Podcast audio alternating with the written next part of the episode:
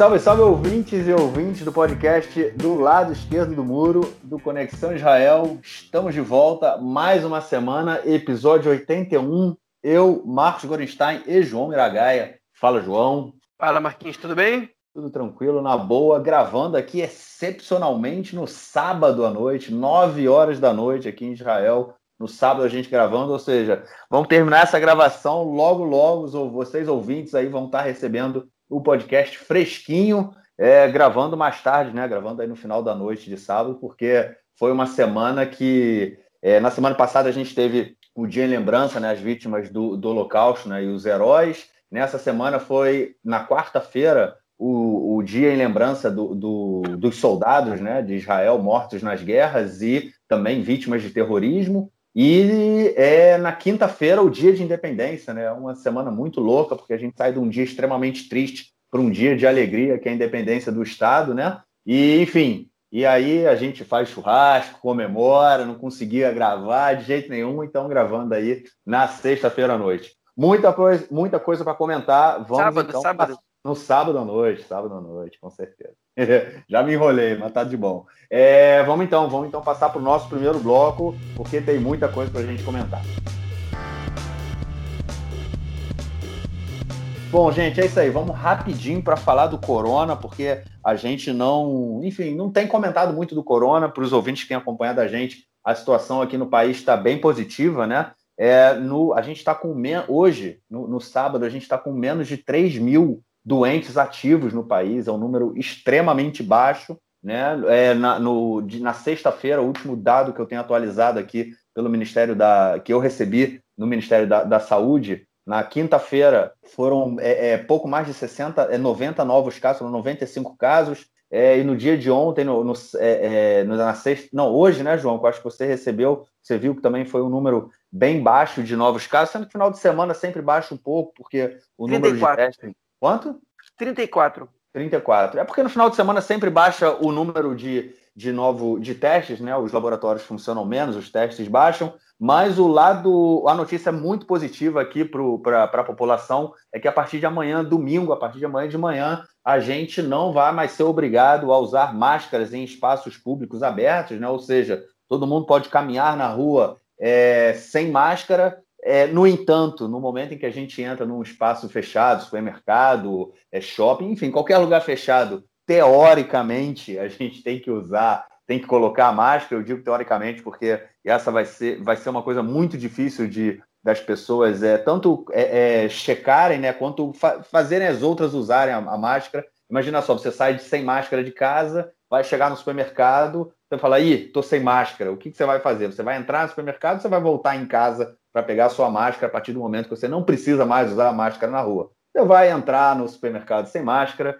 é, duvido que tenha alguém lá fiscalizando. Inclusive, na televisão, é, teve um comentarista falando que, no canal 13 ontem, falando que, na verdade, o Ministério da Saúde, ao dizer que a gente não precisa usar mais máscara fora, né, em ambientes abertos, ele também leva em consideração que em ambientes fechados vai ser muito, muito difícil que as pessoas continuem usando máscara. Mas, enfim, os, os números aí estão muito positivos. E isso levou também a uma nova decisão do Ministério da Educação em reabrir integralmente o sistema educacional, né? Faltando aí dois meses para a gente acabar o ano letivo, o ano letivo, lembrando, né, acaba no dia 30 de junho aqui em Israel, depois a gente tem dois meses de férias e o, e o ano letivo volta no dia 1 de setembro, é, o governo, né, o Ministério da Educação, resolveu abrir integralmente, ou seja, a partir desta semana, no máximo, semana que vem, todos os alunos do país, de todas as séries, de todas as categorias, voltam a estudar seis dias por semana, de domingo a sexta-feira. João, é positivo, né, cara? Finalmente aí a gente sente realmente que a volta à, à normalidade está tá cada vez mais próxima, né?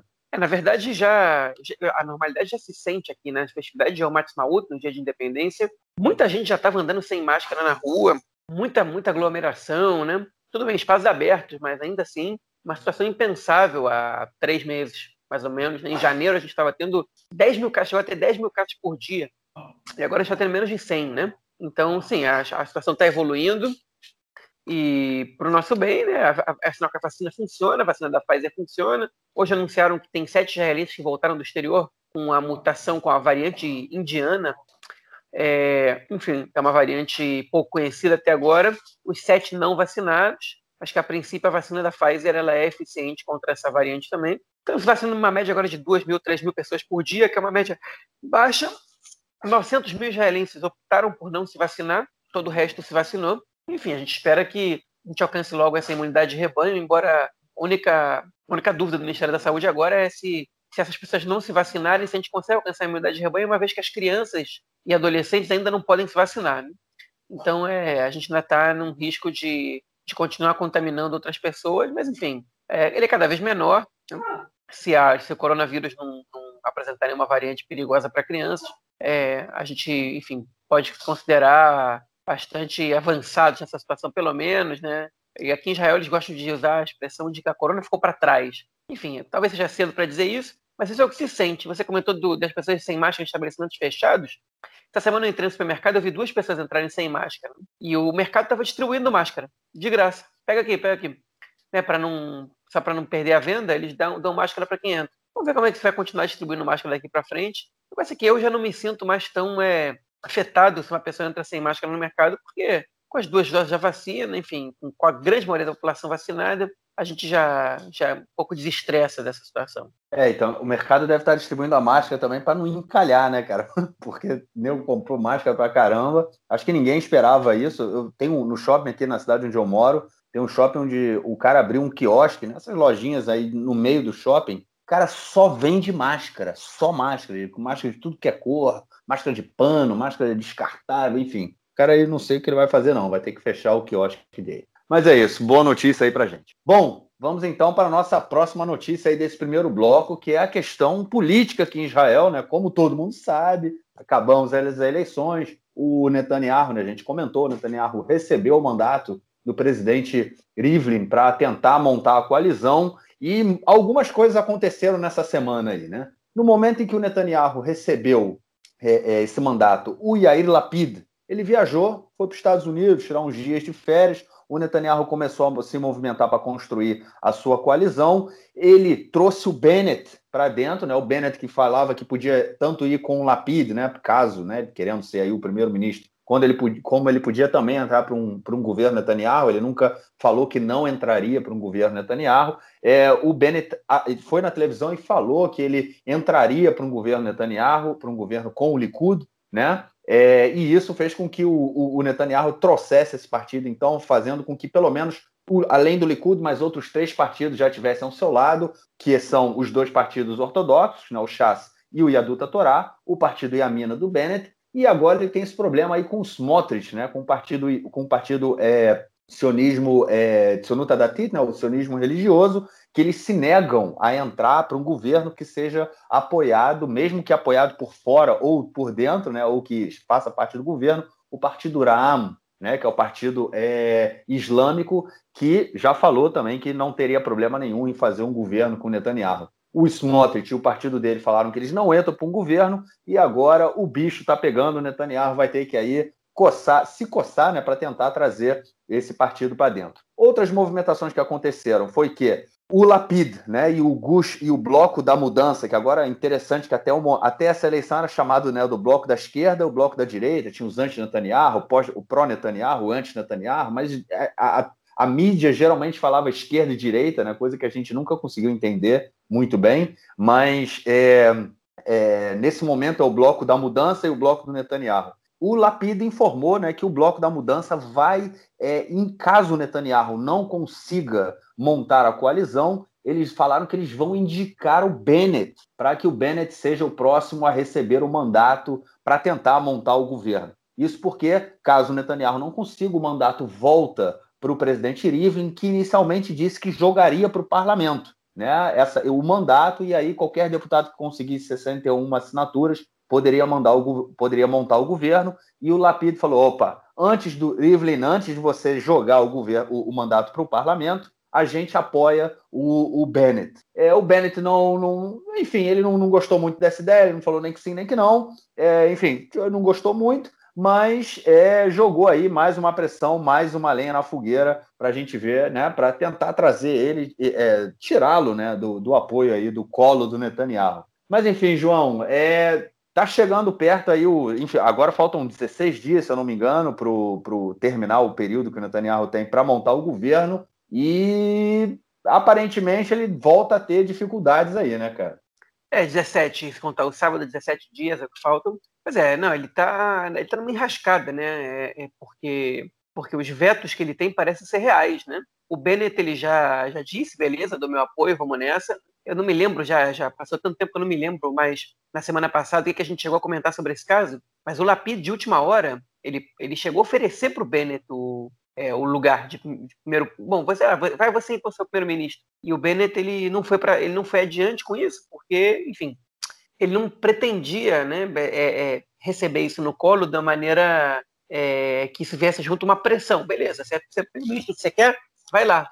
Agora, agora começa a ceder o resto das coisas. E ele não esperava por isso. Ele tem medo do seu futuro político e ele optou por ficar do lado do Netanyahu. Só que agora, se a vaca for para o brejo, né, se o Netanyahu não conseguir montar o governo, eu acho que o Bennett vai se sentir muito confortável para dizer o seguinte: olha só, eu tentei, mas acho que dentre o cenário de quintas eleições e, e fazer um bloco com, com, partidos que pensam diferente de mim, eu acho que eu, eu opto pela, pela, pela segunda opção. E pronto, e agora vamos ver o que a gente consegue fazer. Eu acho que o, o Lapid ele voltou ontem dos Estados Unidos, estava passeando por lá, e agora ele parece que já começou a movimentar esse bloco da mudança, né? Como você bem nomeou, que é, que é como ele está sendo chamado. E acho que daqui a pouco a gente vai começar a ter novidades dele com uma negociação ainda paralelamente do Netanyahu, que deve intensificar as suas negociações e uh, seus aliciamentos aí a, a possíveis, é, como se diz, é, a possíveis desertores de outros partidos, em especial do Nova Esperança, para que ele consiga formar esse governo antes que ele possa cair na mão do Yair Lapid de novo, né? de novo não, pela primeira vez agora, e que o Netanyahu realmente ele perca essa possibilidade. Agora, o que aconteceu essa semana de interessante? O que aconteceu foi até o dia de Yom HaZikaron, né? do, dia da, da lembrança é, dos caídos. Né?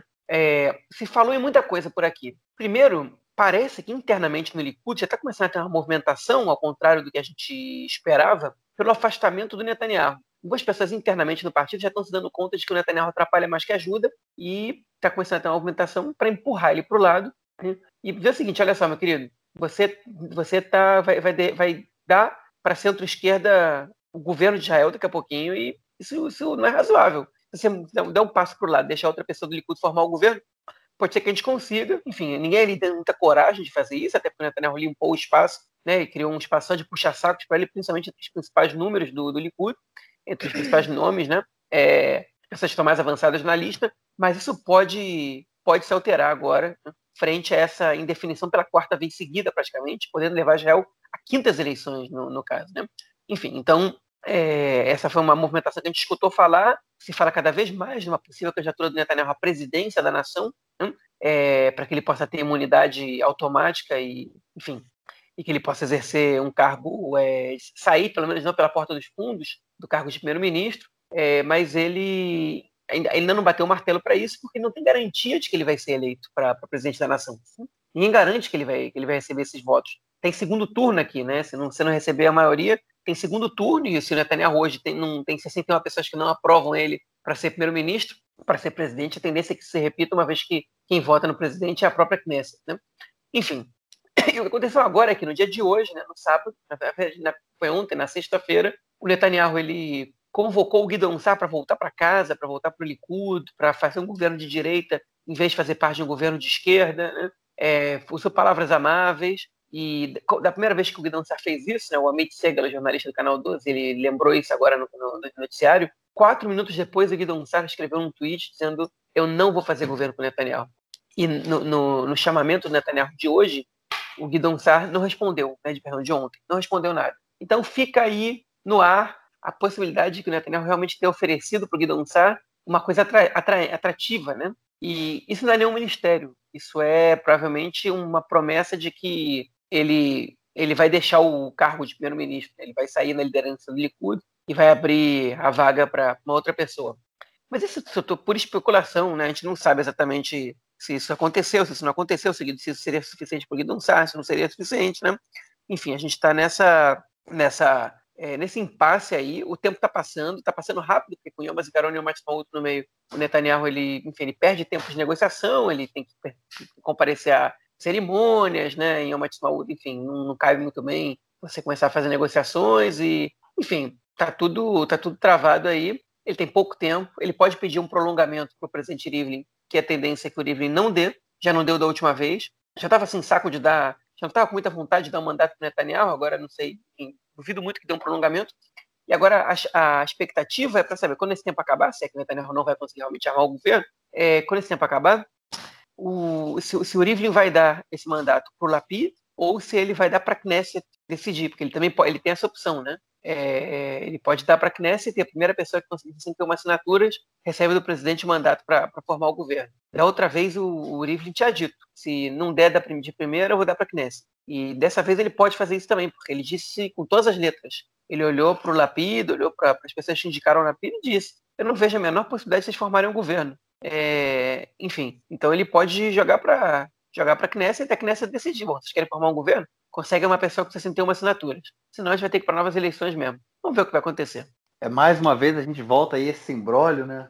Essa, e essa, essa coisa do Guidon Sara é muito interessante, né? Porque essas promessas do Netanyahu, cara, eu não sei, cara, eu não, eu não, sei. Eu acho que o cara conseguiu enrolar do Benny Gantz com um acordo, com lei, lei para mostrar, para fazer rotação, não sei o que. O cara enrolou, a gente está sem ministro da, da, da Justiça, porque o Benny Gantz quer ser o ministro da Justiça, né? E o Bibi se recusa a nomeá-lo ministro da Justiça.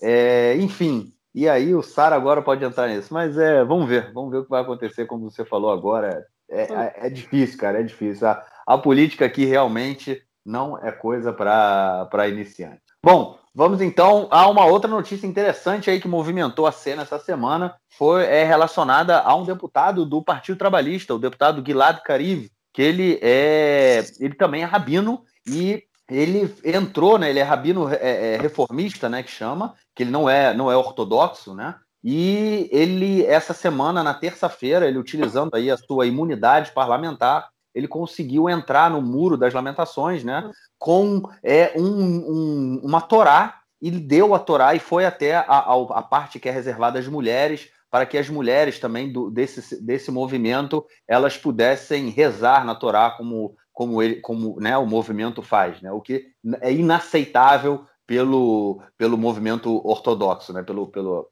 pelos, vamos dizer assim, pelos, pelos setores ortodoxos né? da religião, não aceitam esse tipo de, de ação, né, que as mulheres leiam na Torá, já o movimento reformista aceita, e o Gilad Kariv levou esse, esse, o livro da Torá, né, o Sefer Torá, até as mulheres e, enfim, gerou um grande rebuliço aí na, na, no cenário né, ortodoxo e tudo mais. É um passo interessante, hein, João, que, que o Gilad Kariv deu essa semana. Pois é, é, vamos contextualizar a situação que eu acho ela muito, muito interessante até. É, isso também pode explicar por que, que cada vez é mais impensável que a gente consiga ver um governo de, né, formado entre os partidos de esquerda e a ultra-ortodoxia. Né? Mas, é, enfim, é, há, um, há mais ou menos uns 10 anos, um pouco menos, né, o Marcelo Treisman, nosso companheiro aqui de Conexão Israel, escreveu um texto de título A Criminosa. Né?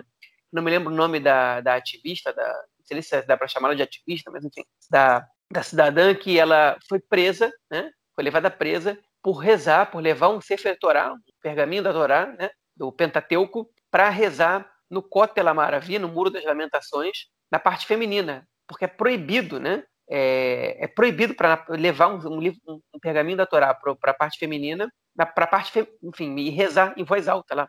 E ela foi presa, né? Isso, quando a gente fala isso em voz alta, é muito absurda essa situação, né? E que o Estado de Israel, ele é praticamente, aparentemente, o único país do mundo que ele transforma em criminosa uma pessoa que, é, de alguma maneira, quer rezar né, no lugar sagrado para o judaísmo. Né? Que é, enfim, e isso tem a ver com o monopólio do rabinato sobre a sobre, sobre o, o, Muro das Lamentações e sobre algumas questões envolvendo é, o judaísmo no Estado, o caráter judaico do Estado, é, enfim, que além de, de transformar o caráter judaico do Estado em, em algo muito religioso, quando o judaísmo ele é, ele é muito mais amplo que somente uma religião, é, ele, ele também é, representa uma, um monopólio da ortodoxia né, sobre as outras correntes do judaísmo, é, em especial sobre o reformismo e o conservadorismo, né, que são as duas correntes, é, as duas principais correntes não ortodoxas, que são muito grandes ao redor do mundo, mas em Israel elas não são tão grandes, hein? até por, por, por, pelo fato desses movimentos não terem é, apoiado o movimento sionista de imediato, né? É, ainda que a outra ortodoxia também não, é, mas enfim, mas hoje em dia a gente pode dizer que o reformismo e o movimento conservador, eles são os movimentos dentro, dentro do judaísmo, talvez os maiores na diáspora do mundo, né, com consequência. Porque, enfim, nos Estados Unidos o movimento reformista é imenso, é muito grande, o movimento conservador também é muito grande, aqui na América Latina ele é, ele é mais forte, inclusive, ele tem uma, uma escola de rabinos na Argentina e por aí vai. Né? E nunca houve antes, na história de Israel, um rabino dessas correntes é, deputado, né, parlamentar. O Gilad Karif é o primeiro, ele já vem tentando há alguns anos, algumas eleições, entrar na lista do Partido Trabalhista, e dessa vez ele conseguiu entrar, ele entrou bem, no número 4 da lista, né, e ele é, entrou já trazendo uma, uma novidade, né, ele levou o Sefer Torah, o Pentateuco, é, para o dia de Rosh Chodesh, que é o primeiro dia do mês, um dia que, de acordo com os costumes judaicos, se lê a Torá, e ele levou para a parte feminina, e os outros têm imunidade parlamentar, ele foi a pessoa que levou, para não ser preso. Né? E a lei realmente o protege. Ele estudou isso antes, ele, ele, ele, ele chegou preparado. Né? Ele jurou a Knesset no primeiro é, Rosh Rodas possível, que é o primeiro dia do mês, ele foi lá e levou o Sefer Torah. Ele sabia, ele, ele queria fazer isso já de antemão, ele estudou a lei do país, né? viu que ele não poderia ser levado preso, e ele conseguiu quebrar com, com uma, enfim, uma, uma situação, né? ele conseguiu mudar uma situação é, usando usando o seu, seu sua situação política, ele, né, seu, seu status político, de maneira totalmente inesperada e criativa, né? E isso irritou muito, e a gente tem gente que pensa que são só os ultra-ortodoxos que se irritam muito com isso, mas não são. Né? Para começar, a gente tem que deixar isso claro, não existe nenhuma, nenhum fundamento na, na Alahá, que é a lei judaica que proíba as mulheres de rezar. Né? As mulheres são isentas de rezar, mas elas não são proibidas, hein? elas não são proibidas de, de ler o Sefer Torah, de ler a Torá, é, e, o, e o Gilad Karif ele entende isso como essa, essa proibição como algo absurdo. E se a lei ela está contra ela tá contra uma coisa que, a lei judaica não não deve não tá, é que, é um, que o costume está falando mais forte, que a tradição está falando mais forte, principalmente a tradição segundo a interpretação ortodoxa, né? Está falando mais forte do que a lei judaica. Então ele ele pode usar seu prestígio, seu, usar seu status para poder romper com a com essa legislação do Estado de Israel de alguma maneira, ou driblar, digamos assim, seria melhor dizendo, driblar essa, essa legislação, e foi o que ele fez. Né? E quem pensa que são só os ultra-ortodoxos que se incomodam com isso está enganado. É, a ortodoxia também, os ortodoxos modernos, os da Tim Leumim, né, nacionalistas ortodoxos, eles também, em, em, sua maioria, não, não concordam com essa, com essa prática das mulheres lerem o, o Sefer Torah ou rezarem, né? é, embora dentro do movimento Nashota Kotel, que as mulheres do Kotel, é, que, enfim, é quem está pleiteando por esse direito há muitos anos, né? e elas sim são as protagonistas desse evento, não é o Gilad Karif, ele está só, só prestando apoio às mulheres do Kotel. É, dentro desse grupo existem mulheres ortodoxas e até ultra-ortodoxas, a grande maioria não é, né? é mas enfim. E, e mas o movimento ortodoxo, de uma maneira geral, ele, ele se manifesta contrariamente. Inclusive o deputado recém-impossado também, é, Itamar Ben-Gvir, partido é, sionismo religioso, né? partido ortodoxo não, não ultra-ortodoxo, e ele, ele em si, dentro de uma delegação interna desse partido, do, do, do Força Judaica, né? ele diz que vai representar contra o Gilad Karif, que ele não pode simplesmente romper a lei e atuar como criminoso, é, mas enfim, mas eu duvido que ele consiga alguma coisa nisso. Né? Agora, o mais curioso nesse caso, enfim, tem duas coisas, tem uma lição que a gente tira desse caso a, a longo prazo, né, que é que um, um, um rabino reformista deputado do Partido Trabalhista e de alguma maneira provocando, né, enfim, alguns podem entender no bom sentido, no mau sentido não importa, é, ele dificulta bastante, no futuro próximo, a relação é, da esquerda israelense com, com o público ultra-ortodoxo, né, com, com, os partidos ultra-ortodoxos. Uma vez que a esquerda israelense sempre foi neutra, é centro-esquerda, né, o Partido Trabalhista, eles sempre foram a favor do status quo, não queriam brigas com, com os partidos ultra-ortodoxos justamente para que, que se pudesse formar a coalizão. Agora eles parecem ter escolhido um lado, e é um lado que ele tem consequências eleitorais. Né? E outra questão também interessante para a gente chamar atenção né, é como é que até agora nenhum outro deputado tinha feito isso. Você precisa que um rabino reformista tivesse, enfim, tivesse tido essa ideia de levar uma, um Sefer Torah para que, que as mulheres do Kotel pudessem ler, né? A gente sabe que algumas deputadas, algumas vezes, compareceram às rezas de Rosh Chodesh da Nashota Kotel, mas elas não levaram a Torá, que é o mais simbólico e que é o, enfim, que é que é que foi o que enlouqueceu, na verdade, dessa vez, é, parte do, do, dos, dos, rabinos ultra-ortodoxos e ortodoxos. Né? E precisou de, de um rabino eleito para fazer isso. Então fica uma chamada aí para esquerda secular, para a esquerda pluralista em Israel, né? para centro-esquerda, até para o centro ou para a direita, porque essa não é uma questão especificamente de direita e esquerda, né? embora em Israel é, a, gente esteja, a gente veja isso de maneira bastante clara, que a centro-esquerda apoia esse pluralismo e a direita ela está cada vez mais associada à ultra-ortodoxia. Né? Mas fica essa, essa, essa mensagem, né? É, as pessoas poderiam ter sido mais criativas antes. Né? Enfim, tem várias mulheres deputadas que, que muitas vezes já tinham demonstrado identificação com a, com a posição do Nachota Cotter, das mulheres do Cotter, mas nenhuma delas tinha tido essa ideia e tinha tido essa, essa atitude de levar um Sefer Torah né? e poder ajudar, né, nesse caso, as mulheres que querem exercer o seu direito de ler a Torá num lugar público, né, que é o Muro das Lamentações, de poderem fazê-lo num, num Rosh. Então, fica aí também essa reflexão. Bom, vamos então passar para o nosso próximo bloco, onde a gente vai falar de questões relacionadas a conflitos aqui em Israel.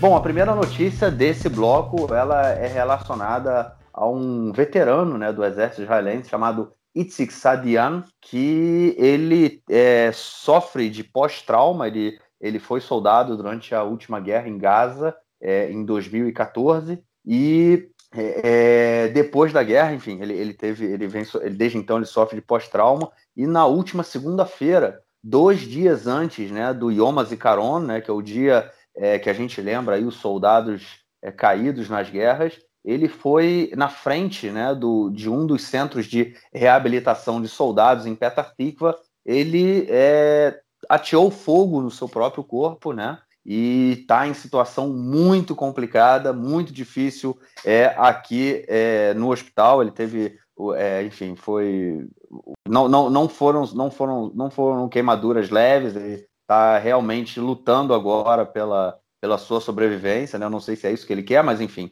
é, é a situação dele no atual momento. É um choque muito grande para a sociedade israelense, principalmente sendo há tão pouco tempo né, do, do dia é, de em lembrança do Yom HaZikaron, mas isso diz muito né, da forma como o Estado e o próprio Exército tratam né, os veteranos. Não é a primeira vez que a gente é a primeira vez que a gente vê um caso desse, mas não é a primeira vez que a gente ouve reclamações nesse sentido, dificuldade de se conseguir tratamento, de se conseguir apoio, né? Aos, aos soldados aí que sofrem de, de que são deficientes, né? Tem os deficientes físicos e tem os, os que sofrem de pós-trauma, que é muito comum, né? Lembrando em consideração que quem entra em guerra, boa parte dessas pessoas, dessas, desses soldados, são jovens de 18, 19, 20, 21 anos, né?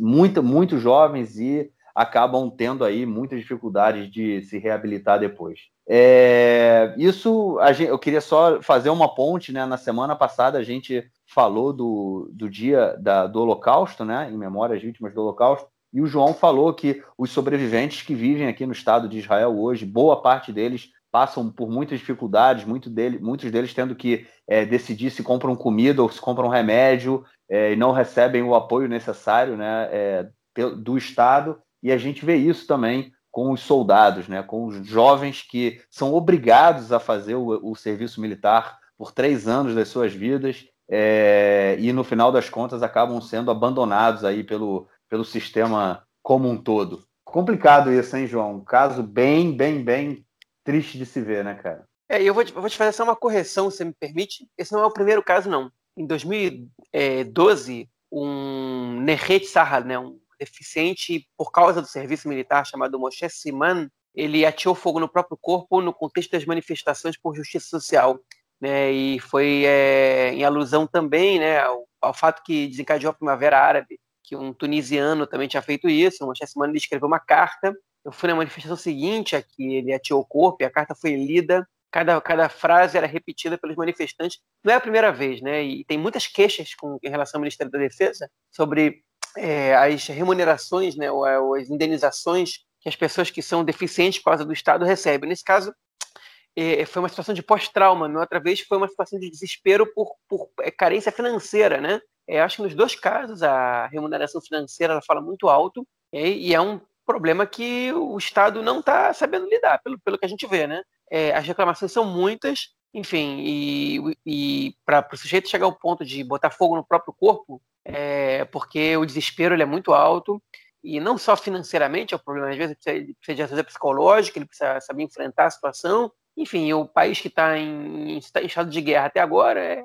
a situação não ajuda, né? Então, é um caso muito triste. É, o Benny Gantz, que é o ministro da Defesa, já anunciou um monte de medidas para melhorar a situação com os soldados é, saídos, que sofrem de pós-trauma. É, mas, enfim, parece. É, é pa, pa, a verdade é que essa, esse monte de medidas, esse pacote que ele, que ele anunciou, pareceu muito mais eleitoreiro do que realmente uma, uma, uma ação que ia, que ia dar resultado. Não estou questionando se é genuína a preocupação dele ou não, estou questionando a atitude, né, a, a, lista de prioridades. Enfim, fica aí essa, essa, esse relato triste aí para gente. Também dizer que não foi coincidência que foi em Omazicarô, não. Para mim foi de propósito. É sim, não, não foi coincidência, até porque nos dias seguintes houve também manifestações né, de apoiadores é, no mesmo local onde ele atirou fogo, no, no próprio corpo, é, falando e comentando esse caso aí, né, desse desprezo e desse descaso do Estado com, com os soldados e ex-soldados. Bom, Vamos então à nossa próxima notícia do bloco, que tem a ver com o deputado Ofer Kassif, que é um deputado do Partido Comunista do Hadash, que faz parte da, do, da lista unificada, né, do, é um dos três partidos é, que faz parte da lista unificada. E na semana passada, em, no, na sexta-feira da semana passada, em uma, uma manifestação no bairro em Jerusalém Oriental de Sheikh Jarrah, é, ele foi agredido pela polícia enfim, teve o seu óculos quebrado, camisa rasgada, tem que são cenas aí absurdas, né? O policial realmente indo para cima dele e batendo no cara. É, isso indo, essa manifestação acontecendo no bairro para evitar a expulsão de famílias palestinas que vivem é, ali na região. E aí eu vou fazer só uma, um pano de fundo aí do que, que é isso. Sheikh Jarrah é um bairro em Jerusalém Oriental ele fica do lado da Cidade Velha, entre a Cidade Velha e o bairro de. e, e o Montes Copos, né? não o bairro, o Montes Copos, que é onde tem a, a Universidade Hebraica de Jerusalém. E o que acontece é que é, algumas ONGs né, de é, é, colonos eles tentam rea, reaver propriedades que foram de, que eram propriedades de judeus antes de 1948, quando houve a divisão daquela região, né? Jerusalém era dividida entre a Jerusalém judaica e a Jerusalém árabe, né, Jerusalém ocidental e Jerusalém oriental. E o que acontece é que hoje em dia o Supremo Tribunal de Justiça ele, ele várias vezes dá ganho de causa às petições né, dessas organizações para reaver as propriedades que eram de judeus antes de 1948. E o mesmo, obviamente, não acontece com os palestinos que são proibidos de voltar às suas casas. Mas, enfim, ah, houve manifestação para impedir a expulsão de famílias que moram nessas residências aí, pelo menos desde 1948. O pau comeu, o deputado foi agredido pela polícia, é, e aí houve várias. É, é, o deputado falando, ele foi dar entrevista, falando que é, o policial sabia que ele era deputado, que ele é, se identificou, para, ele é deputado, ele é deputado, e a polícia não quis nem saber e foi para cima. Em mais, o que o deputado acabou falando, mais uma tentativa aí de criminalizar os movimentos de esquerda, os movimentos pró-paz. Ontem, na sexta-feira também, uma semana depois, houve outra manifestação no local,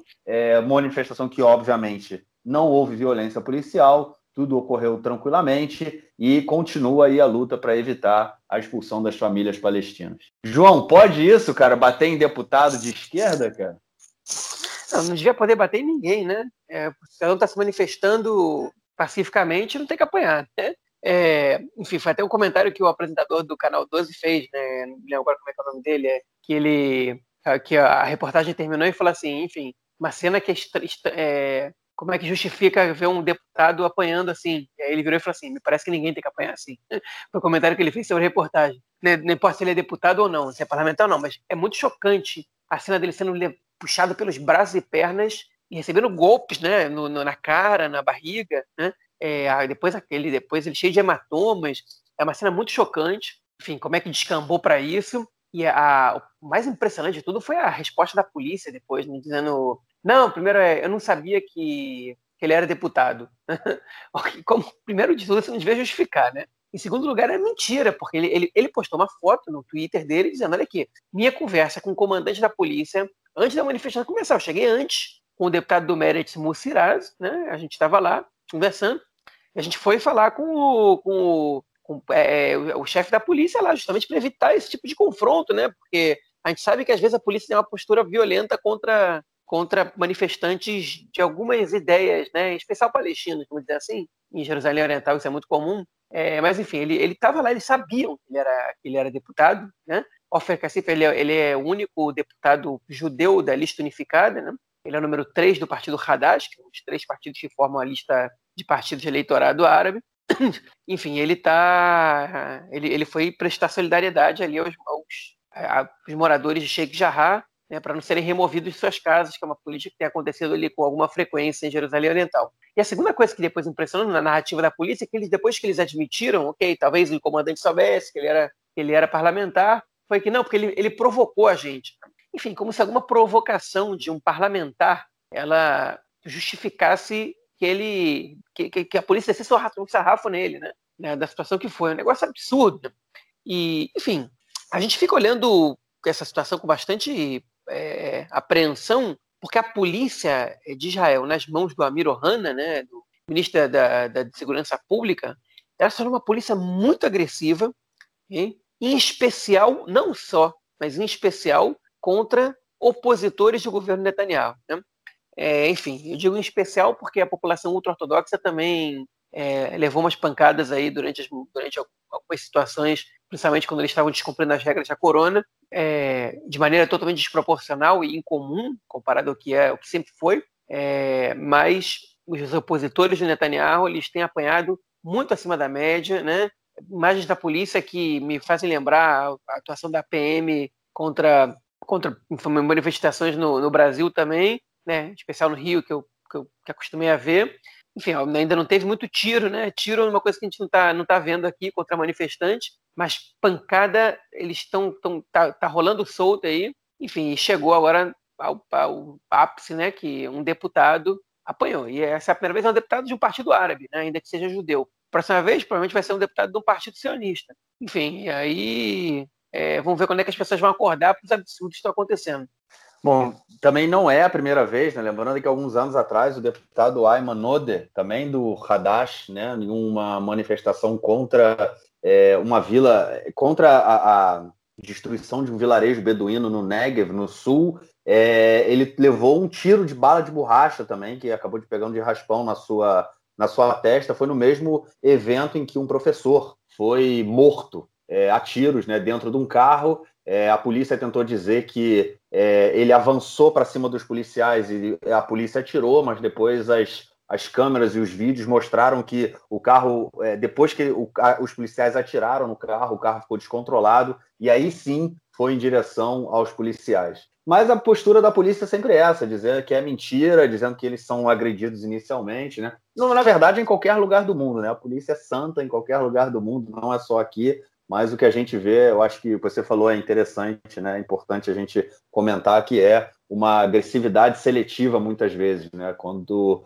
é, são movimentos de, de esquerda e tudo mais. É, já ouvi um filósofo, né, alguns anos atrás, religioso inclusive, ortodoxo, que dizia que é, a gente se tornaria a ocupação, né? É, eu acho que a gente começa a ver isso com uma frequência muito grande a violência que é, Israel aplica do lado de lá da linha verde, do lado direito do muro, ela é cada vez mais, mais presente aqui do lado esquerdo do muro também. Mas é isso. Vamos então é, para a nossa próxima notícia do bloco para comentar o caso do professor é Oded professor de matemática e ciências da computação, que é do Instituto Weizmann, né, da Universidade Hebraica de Jerusalém, que foi indicado para receber o prêmio de Israel, prêmio Israel, né, né no, na sua área, que é um prêmio que ele, ele já é, é, dado pelo Estado, oferecido pelo Estado desde 1952, se eu não me engano, é, sempre no ano, sempre no dia da independência, na noite, né, do dia da independência.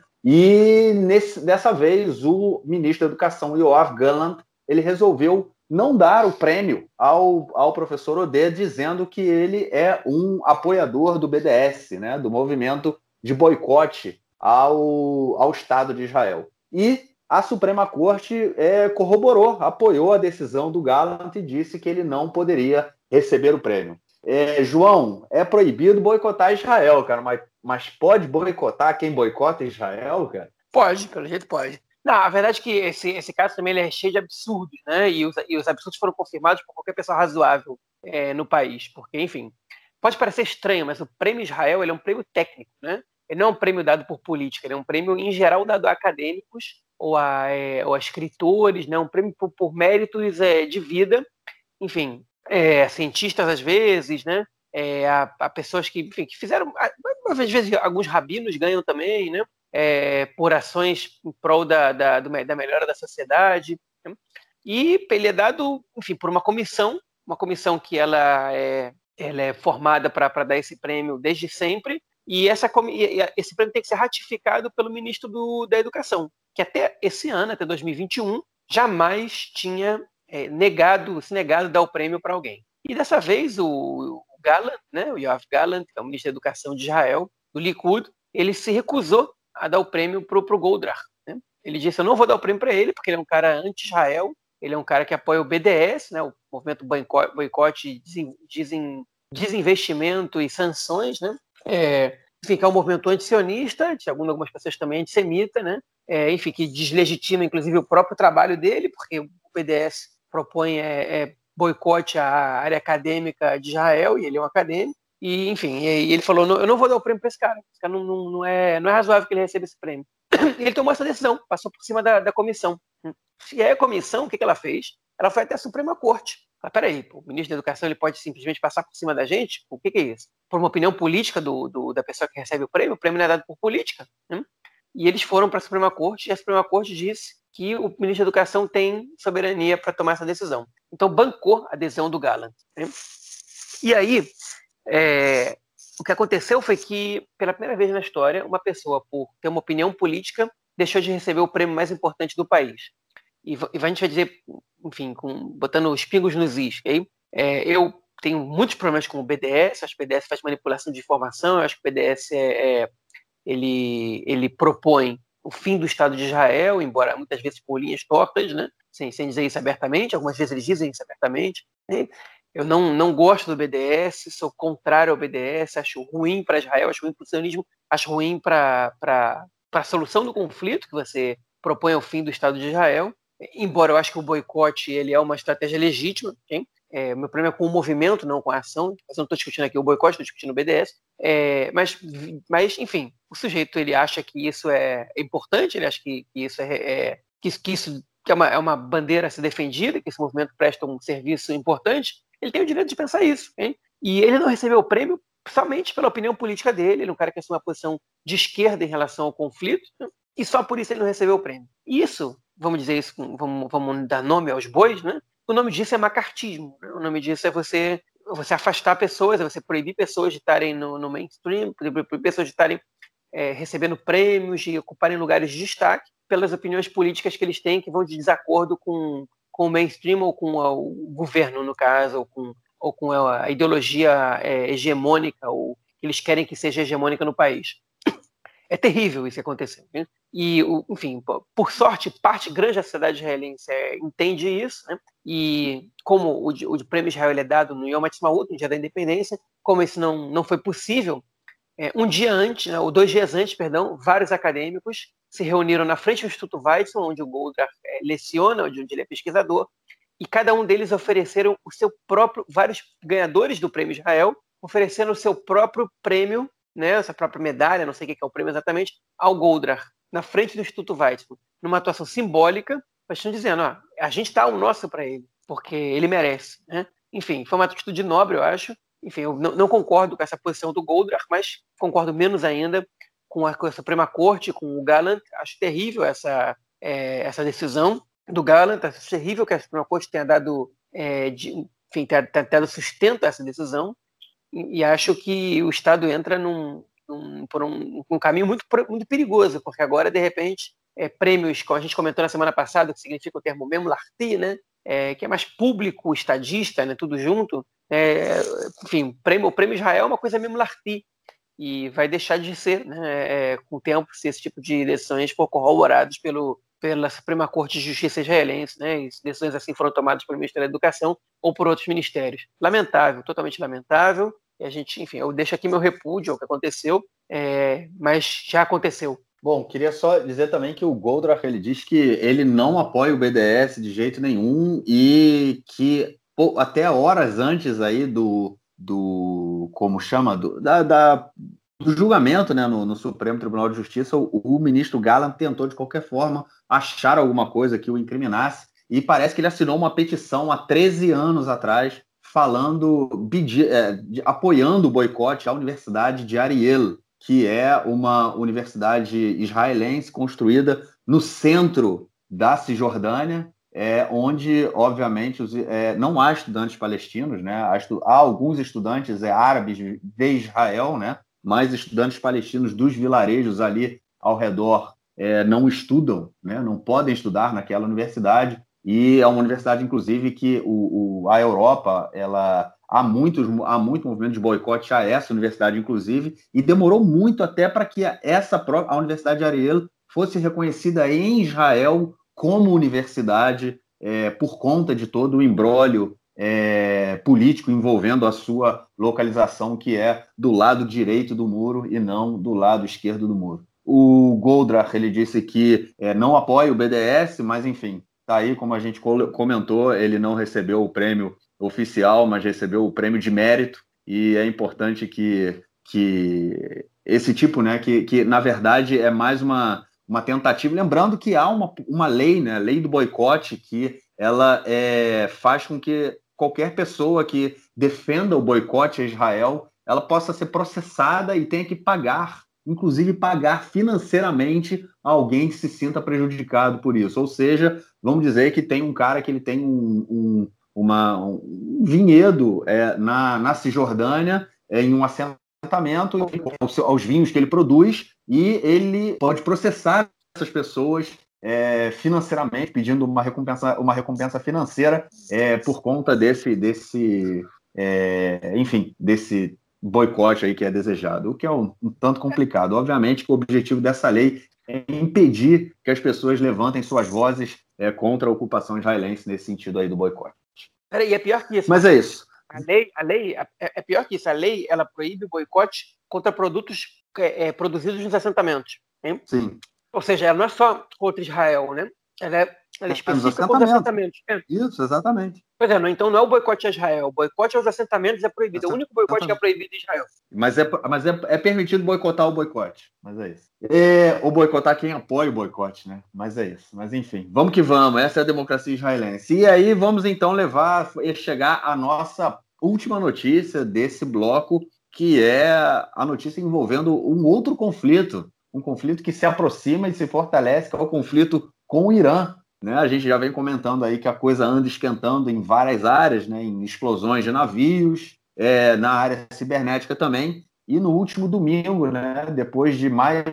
A gente comentou no último episódio que já havia tido um ataque é, a um navio iraniano ali perto do Iêmen. É, no último domingo houve mais uma explosão na usina nuclear de Natanz, no Irã. É, colocou aí, né, foi um choque muito grande, é, caiu completamente a energia, a energia elétrica na, na, na, usina, não se sabe a extensão né, do, do que foi causado, o quanto isso pode é, atrapalhar o desenvolvimento do, do, do, enriquecimento de urânio, né, do projeto nuclear iraniano. O que acontece é que tá, estão acontecendo né, conversas em Viena do Irã com as potências é, nucleares né, e potências mundiais aí para que um novo acordo seja assinado. E o Irã também, essa semana, anunciou que vai enriquecer urânio a 60%, chegando aí a um nível próximo de poder produzir armas nucleares. É... Eu não sei nem o que dizer, João. Não sei nem o que dizer, porque, enfim, com um governo meio louco que a gente tem, meio estilo Donald Trump que a gente tem, e a coisa pode esquentar bastante, né, cara? Já esquentou. Seguinte, vamos, vamos também contextualizar mais rapidinho. É, essa, essa, o Irã tem 11 reatores nucleares. Esse de Natanz parece ser o mais avançado de todos eles. E o que aconteceu foi que uma, uma ação de sabotagem, de maneira cibernética, né, é, interferiu na, área, na parte de eletricidade do, do, do reator hein, e causou um dano no reator nuclear. É, eu vi o Amos Yadlin, é ex-chefe do, do Serviço Secreto israelense, falando na televisão.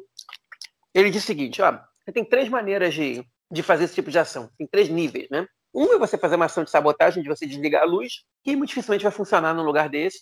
Você só mostra que você, você pode entrar lá, dá um susto só, mas muito dificilmente você vai funcionar, porque esses lugares têm geradores e tal, eles estão preparados para queda de energia. Uma é você provocar uma pane dessas, que eles podem demorar meses para recuperar. E a terceira situação é de você causar destruição total pela pane que você conseguiu. Aí ele diz o seguinte: pela repercussão que esse caso está tendo, é ou a segunda ou a terceira. Hein? É, esse, ele colocou isso. Um dia depois, algumas fontes ligadas ao Ministério da, da, da Defesa de Israel né, disseram em off que foi a segunda opção.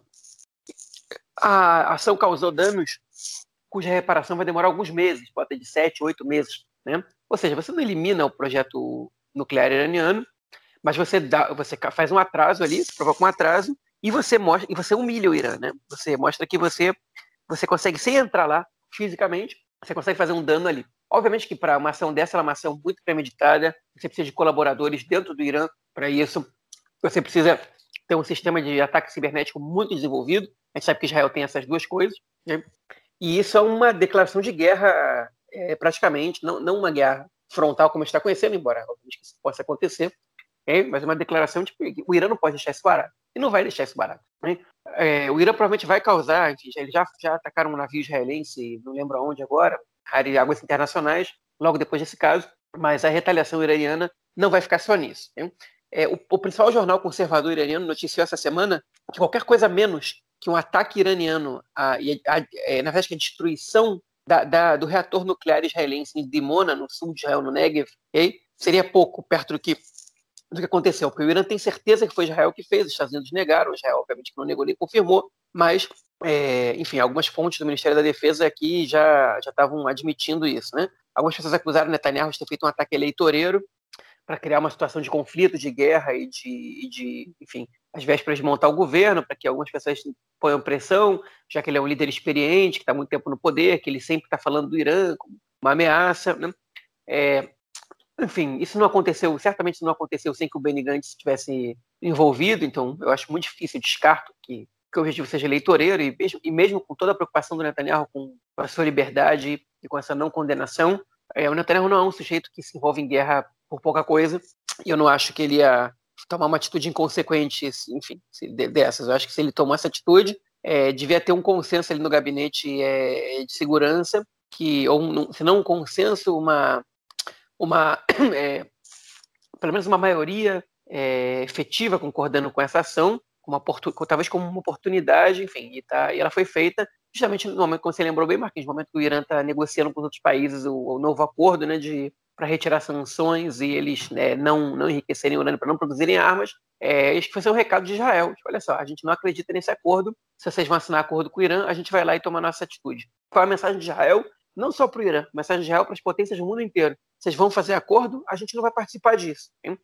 É, mas isso vai ter resposta. Hein? Eu não sei qual vai ser a resposta do Irã, mas certamente vai ter resposta. O Irã hoje anunciou que encontrou o sujeito responsável por, por isso, né? É, não, a identidade dele, o nome dele não foi revelado, mas a foto dele já foi. Se ele é israelense, se ele é iraniano, a gente tem como saber ainda. É, mas enfim, eles anunciaram que eles encontraram a pessoa e agora a gente vai, vai ver se é verdade. A gente não sabe se é verdade isso ou não. O regime é, do Irã, em geral, tem que dar, tem que dar respostas satisfatórias para a população, é, principalmente depois de uma humilhação dessas, então eles têm que encontrar os culpados. Ele existindo ou não, esse sujeito que foi preso, se é que foi preso mesmo alguém, é, vai pagar o pato por isso, ou vai ser, ou pelo menos vai, vai, ser, vai ser mostrado para a população como isso, porque o Irã não pode deixar isso acontecer sem que, sem que isso, enfim, sem tomar uma atitude. E essa atitude ali interna, como caça às bruxas internas, vão procurar saber quem são as pessoas, quem é a pessoa, quem são as pessoas que ajudaram Israel, colaboraram com Israel, e externo. Alguma coisa eles vão ter que bombardear. Alguma coisa de Israel vai sofrer na, agora na mão dos iranianos, que nem igualzinho quando, quando o Trump matou o general Suleiman, é, que o Irã depois fez um bombardeio algumas bases americanas e o Trump decidiu não, não responder, sem aparentemente nenhum ferido. É, vamos ver agora o que vai acontecer aqui em Israel, porque Israel não é de não revidar, não. É, não importa qual governo. Então, vamos ver. Desculpa aí, vocês estão escutando o cachorro, não é meu, é dos meus sogros, está aqui em casa. É, mas enfim, se o Israel não é de não responder, Israel responde. Responde as respostas também. Então, esse negócio tem tudo para acabar mal. Tomara que eu esteja errado. É, tomara que esteja errado mesmo, mas enfim. É... Eu concordo com esse negócio que Israel não deixa barato, vai responder e, e, qualquer atitude. Enfim, já se fala muito também em ataques é, a cidadãos israelenses no exterior. Né? Inclusive, falando dessa semana, eu vi notícias de que é, é, é os iranianos tentam é, é, atrair né, israelenses para o exterior, e aí eu não sei quais seriam as consequências disso, sequestro, o próprio assassinato, e enfim. Vamos ver o que, que vai sair dessa arena aí, o que, vai sair também desse. A China e a Rússia também estão pressionando muito para. Pra... Bom, vamos então ao nosso bloco do esporte com o camarada Nelson Burg. Manda aí, Nelson.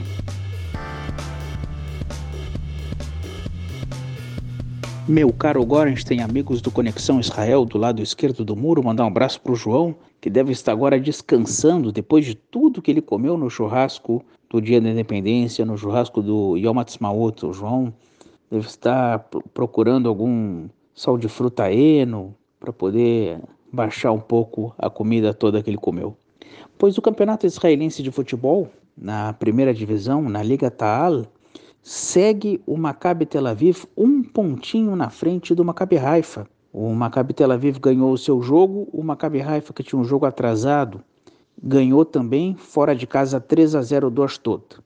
Agora na próxima rodada, no sábado e no domingo, o Maccabi Haifa recebe em casa o Kriyat Moná e o Maccabi Tel Aviv enfrenta o Ashdod.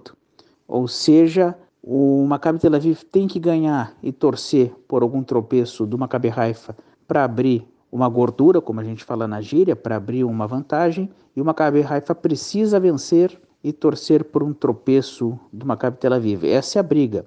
O Maccabi Tel Aviv, que é o atual bicampeão, quer ser tricampeão, e o Maccabi Haifa que não ganha o campeonato entre 10, 12 anos por aí, correndo atrás do prejuízo. Lembrando que o jogo entre eles ocorreu em Haifa e deu um a um. É isso aí, um grande abraço. Valeu, mestre, brigadão pelo seu comentário e, obviamente, te esperamos na semana que vem para o nosso episódio 82. João, algo mais a declarar ou a gente fica aqui, cara? Podemos ficar por aqui, tudo bem. Beleza, vamos então, que agora eu tenho que editar esse episódio para que você, nosso ouvinte e a nossa ouvinte, possa escutá-lo já já em algumas horas. A gente se fala então na semana que vem, João, e enfim, trazendo novas notícias e tudo que acontecer em primeira mão para o nosso público. Valeu, cara, um grande abraço. Forte abraço, até mais. Valeu, tchau, tchau.